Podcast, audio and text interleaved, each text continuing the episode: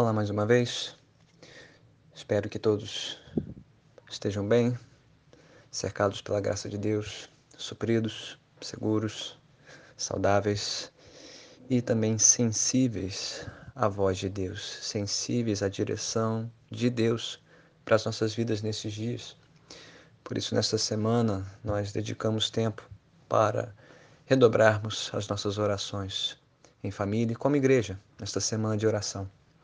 E para tanto, temos seguido o roteiro eh, de mais uma escola de oração que encontramos na Bíblia, a Escola das Orações do Apóstolo Paulo. No início da semana, nós voltamos a atenção para a sua carta aos Efésios, é para lá que nós vamos voltar agora, ainda no capítulo 1, Efésios capítulo 1, desta vez versículos 15 a 23, que dizem: Por essa razão, desde que ouvi falar da fé que vocês têm no Senhor Jesus, e do amor que demonstram para com todos os santos. Não deixo de dar graças por vocês, mencionando-os em minhas orações. Peço que o Deus de nosso Senhor Jesus Cristo, o glorioso Pai, lhes dê espírito de sabedoria e de revelação no pleno conhecimento dele. Oro também para que os olhos do coração de vocês sejam iluminados, a fim de que vocês conheçam a esperança para a qual ele os chamou, as riquezas da gloriosa herança dele nos santos e a incomparável grandeza do seu poder para conosco, os que cremos, conforme a atuação da sua poderosa força. Esse poder ele exerceu em Cristo, ressuscitando dos mortos e fazendo-o assentar-se à sua direita nas regiões celestiais, muito acima de todo governo e autoridade, poder e domínio, e de todo nome que se possa mencionar, não apenas nesta era, mas também na que há de vir Deus colocou todas as coisas debaixo de seus pés e o designou cabeça de todas as coisas para a igreja, que é o seu corpo, a plenitude daquele que enche todas as coisas em toda e qualquer circunstância. Louvado seja Deus pela sua palavra. Bem, passamos para um novo movimento nas orações de Paulo, aqui no início da sua carta aos Efésios. No início, dos versículos 3 a 14, nós ouvimos Paulo louvando a Deus Pai, Deus Filho, Deus Espírito Santo, por todas as suas bênçãos espirituais derramadas sobre o seu povo, sobre a igreja, os que professam a fé em Jesus Cristo. Mas Paulo deixa o movimento de louvor para agora dedicar-se à ação de graças e súplica. Isso por si só já é uma grande lição. A vida de oração de um filho de Deus não é a vida de uma oração só, de uma nota só. É, há muitas notas e muitos movimentos que devem compor as nossas orações, a maneira como nós vivemos em oração diante de Deus. Ora louvando, engrandecendo, exaltando suas perfeições, seus atributos, suas qualidades, mas ora também agradecendo e suplicando. Isso já nos faz refletir, não? Como você costuma falar com Deus? É, as suas orações são compostas do que? Elas refletem esse equilíbrio entre louvor, gratidão e súplica? Bem, já paramos para pensar sobre o nosso louvor a Deus da última vez. Vamos nos dedicar aos motivos de gratidão de Paulo e de súplica nos versículos 15 a 23 de Efésios 1. E nós podemos olhar para essa sessão em três partes e ilustrá-las da seguinte forma. Paulo ora aqui de mãos erguidas, de joelhos dobrados e de olhos abertos. Primeiro ele ora de mãos erguidas, versículos 15 e 6. Ele fala da sua gratidão a Deus. Pelo quê? Pela fé dos Efésios, dos cristãos em Éfeso, a fé que eles depositam no Senhor Jesus e o amor que demonstram para com todos os santos.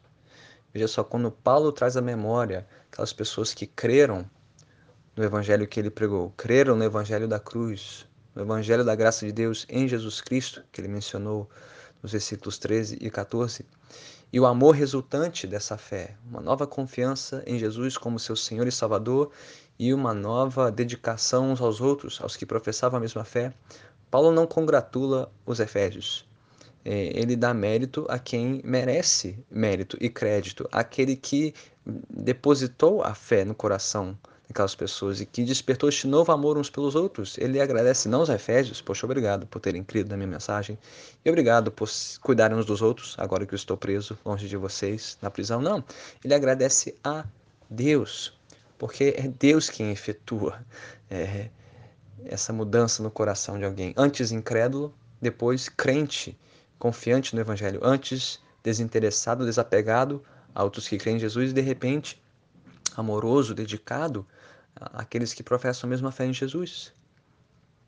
Bem, isso nos faz pensar, não, pelo que nós somos gratos, pelo que nós somos mais gratos nesta vida. Quando tudo mais nos faltar ou falhar, Paulo estava preso.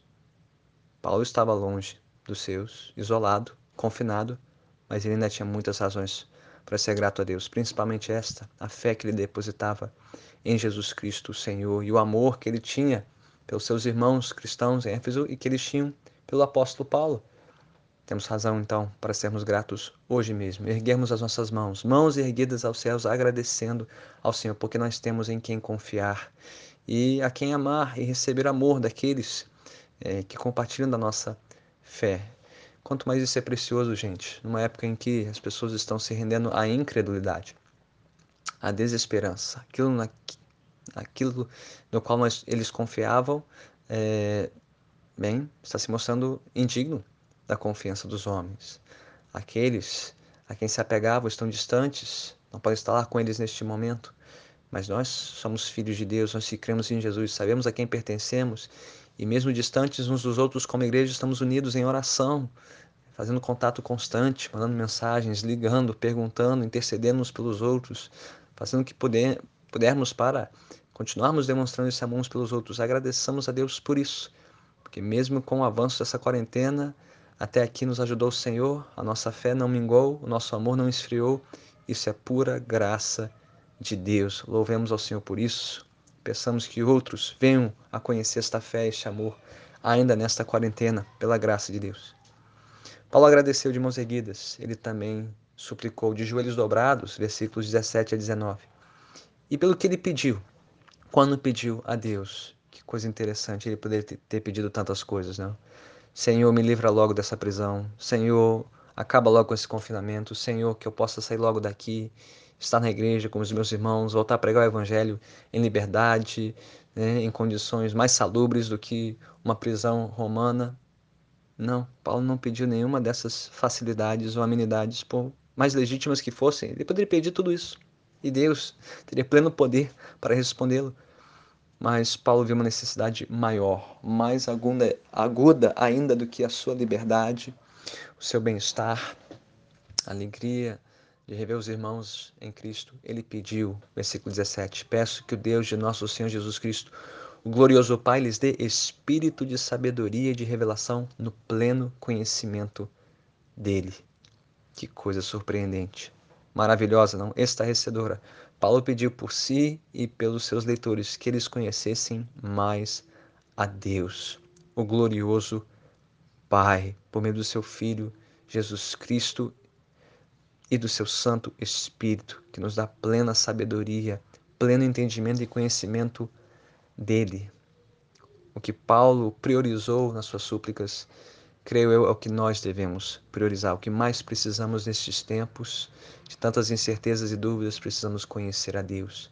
Não só saber a respeito dele, conhecê-lo de ouvir falar, mas conhecê-lo pessoalmente, intimamente, sermos preenchidos, tomados por um novo conhecimento, um, uma nova compreensão da grandeza, da glória do nosso Deus. E Paulo continua pedindo isso, versículo 18 e 19. Oro também para que os olhos do coração de vocês sejam iluminados, a fim de que vocês conheçam a esperança para a qual ele os chamou, as riquezas da gloriosa herança dele nos santos e a incomparável grandeza do seu poder para conosco os que cremos, conforme a atuação da sua poderosa força.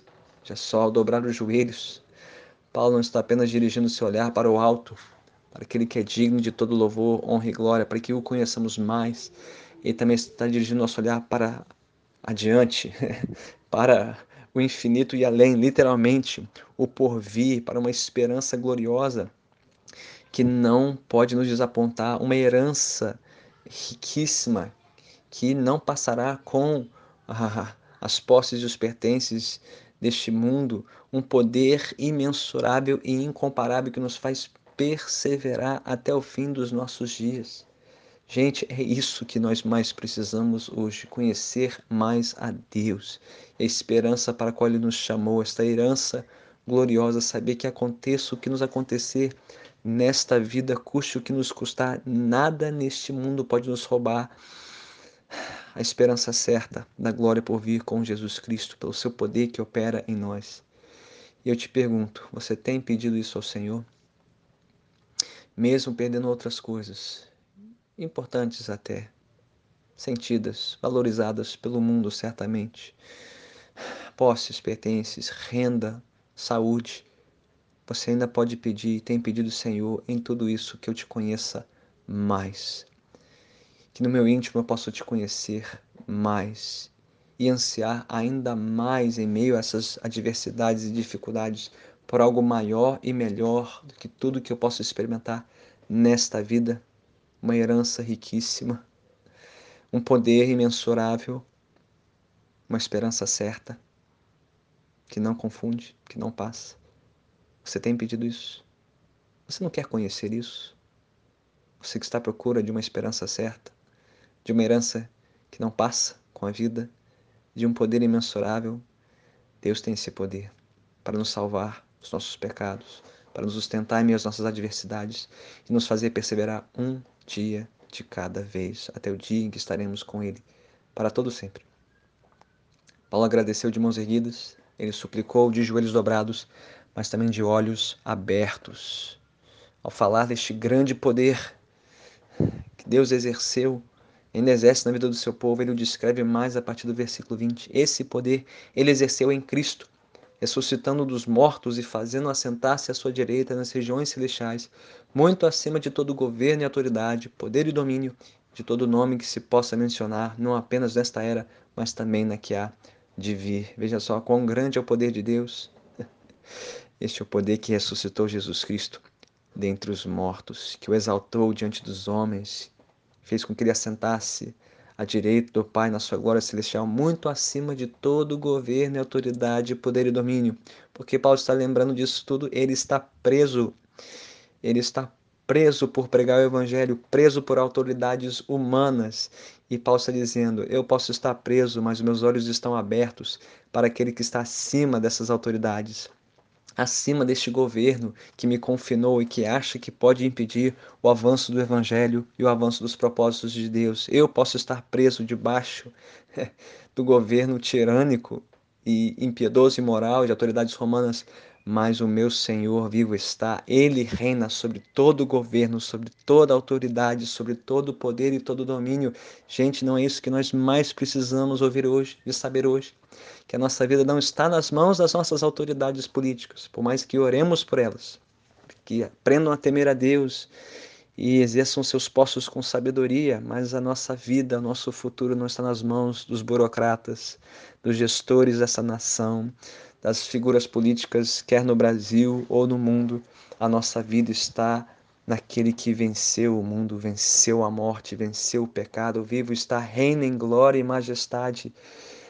E Deus submeteu tudo aos seus pés e o designou cabeça de todas as coisas para a igreja. Este rei reina e ele reina em favor do seu povo, a igreja, em toda e qualquer circunstância.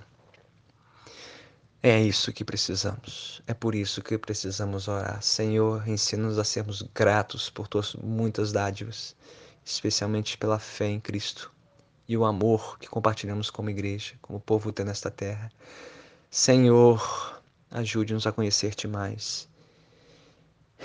E vem Vem abrir os nossos olhos para contemplarmos toda a grandeza do teu poder, da tua majestade, por meio de Cristo, que morreu, mas ressuscitou, vivo está.